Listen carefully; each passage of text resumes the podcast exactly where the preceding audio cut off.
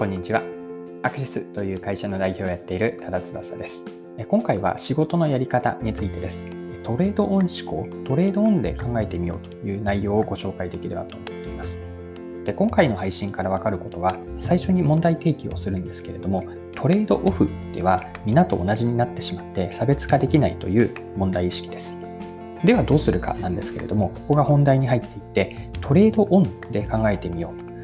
具体的には制約をプラスに転換しよう。こんな考え方もご紹介できればと思っています。でこの内容をぜひ聞いていただきたいなと思うことは思う方は仕事でどこかマンネリを感じているような方を想定しています。奥にある気持ちは仕事でもっと活躍したいのにとか成長したいと思っているんだけれどもなかなかそうは現実はなっていなくて。で一方周りを見渡してみると活躍している人はいる活躍している人がいるのに自分はどこか置いていかれているようで焦りにも似た気持ちを持っているような方こんな方には何か参考になればと思っています。はい。で今回のキーワードは2つあってトレードオフとトレードオンなんです。まず最初に前者のトレードオフについて見ていきたいんですがトレードオフとは平たく言うとあちらを立てればこちらが立たないという状況です。まどちらかをやむを得ず諦めたり捨てることが必要なんです。例えばビジネスでは品質とコスト、この2つってトレードオフなんです。品質を高くするためには原価とか経費を上げることになるし、一方で原材料費を落とせば品質は下がっていく傾向にあります。で、ここで問題提起なんですけれども、端的に言うとトレードオフでは差別化につながりにくいんです。で、言ってしまえばなんですけれども、トレードオフってこう誰にでもできてしまうことなんですね。お金をとか時間を投入すれば品質を高められることにつながるし、えっと、コストを下げるなら、おのずと品質、えっと、コストを下げるなら、おのずと品質は低くなるというのが通常なんです。まあ、つまり、トレードオフをやっている限りは、他社、これは他の人とか他の会社の意味も込めていますが、他社との差別化にはつながりにくいんです。でそこで今回のお伝えしたいメッセージであり提案になるんですが、トレードオフではなくトレードオンで考えてみようというものなんです。で、トレードオンってこう聞きなじみのない言葉かなと思います。トレードオンとは何かというと、あちらを立ててこちらも立てるということなんですね。それも中途半端な妥協ではなくて、一見すると相反することを高いレベルで満たすことを目指すんです。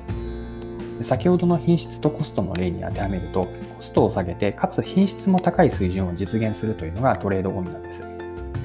でこれを何か身近な例であるかなと思ったときに、一つ思ったことがユニクロの服なんです。皆さんユニクロで買い物ってされるでしょうか？ユニクロってエアリズムとかヒートテック、他にはストレッチとかドライ素材の品質が高くて、いつも私が思うことに、この値段で提供していることに驚かされるんですね。で他社も確かに似たような機能機能を実現しようとして提供していますが、ユニクロのこうした機能性とか素材のうんレベル、これは一歩他社よりも抜きに出ていると私は思います。でユニクロがなぜ実現できているのかと考えたときに、まずはライフウェアというビジョンを掲げていて、それに基づいてビジネスモデルを常に進化させているからです。SPA という自分たちで企画や計画をして原材料費の調達、生産、ロジスティック、マーケティングと販売、あとアフターサービスまでこう一気通貫で改善とか時にはイノベーションも実現しているんです。で全体でのコストを最適化しているからこそコストを低減しても高い品質を実現できていてコストと品質というこうどちらか一方ではなくて両方ともという2つのトレードオンを実現させている。これがユニクロなんです、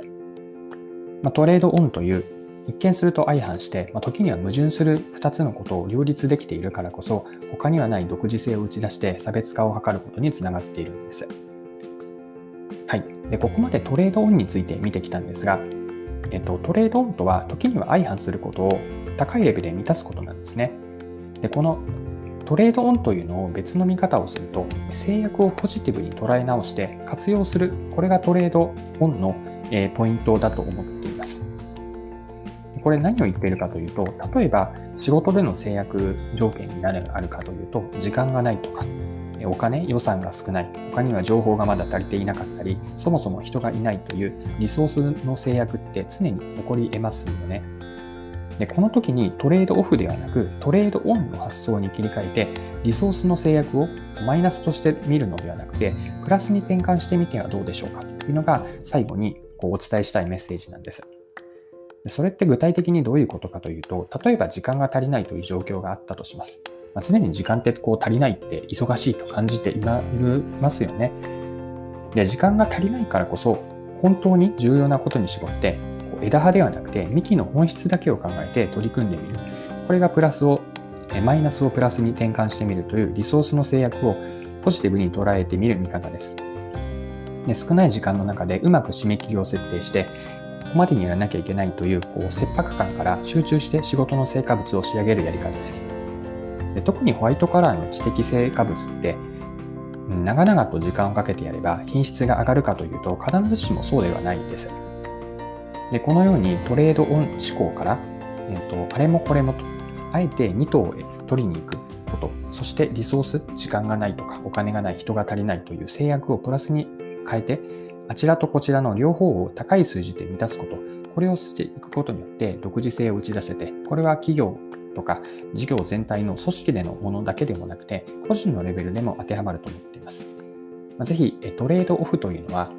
まあ、誰にでもというとちょっと語弊があるかもしれませんが、誰もができてしまうことではあるので、あえてトレードオンから独自化をしていく、差別化を図っていくという考え方、ぜひこう頭の隅でもいいので覚えておいていただけると嬉しいです。はい、そろそろクロージングです。今回はトレードオン思考で物を見ていくとか、仕事のやり方をご紹介しました。最後に簡単に内容を振り返ってまとめておきましょう。今回問題提起として最初にお伝えしたのがトレードオフでは差別化にならないということです。お金や時間を投入すれば品質を高められるし、コストを下げるならおのずと品質って低くなるのが通常なんです。でトレードオフをやっている限りは他社との差別化にはつながらないと思っているんです。ではどうするかというと、トレードオンからの差別化だと思っていて、トレードオンとはあちらを立ててこちらも立てる。それも中途半端な妥協ではなくて、一見すると相反することを高いレベルで数字で満たすこと。具体的には、例えばコスト低減と品質向上です。で、相反して時には矛盾することを両立するからこそ、トレードオンから他には他の人にはできない独自性を打ち出せ、差別化につなげられるんです。で、トレードオンとは制約をうまくプラスに変えることだとも思っ、時間が足りないということは例えば制約なんですけれども、だからこそ時間がないからこそ本当に重要なことに絞って本質だけを考えて取り組むということ、まあ、このようにトレードオンの考え方トレードオン思考から制約をプラスに変えてあちらとこちらの両方を高い水準で満たせないかというのを考えて実行してみるというのは、えー、やってみてはいかがでしょうかという内容でした。はい、今回も貴重なお時間を使って最後までお付き合いいただきありがとうございました。これからも更新は続けていくので次回もぜひぜひよろしくお願いします。それでは今日も素敵な一日にしていきましょう。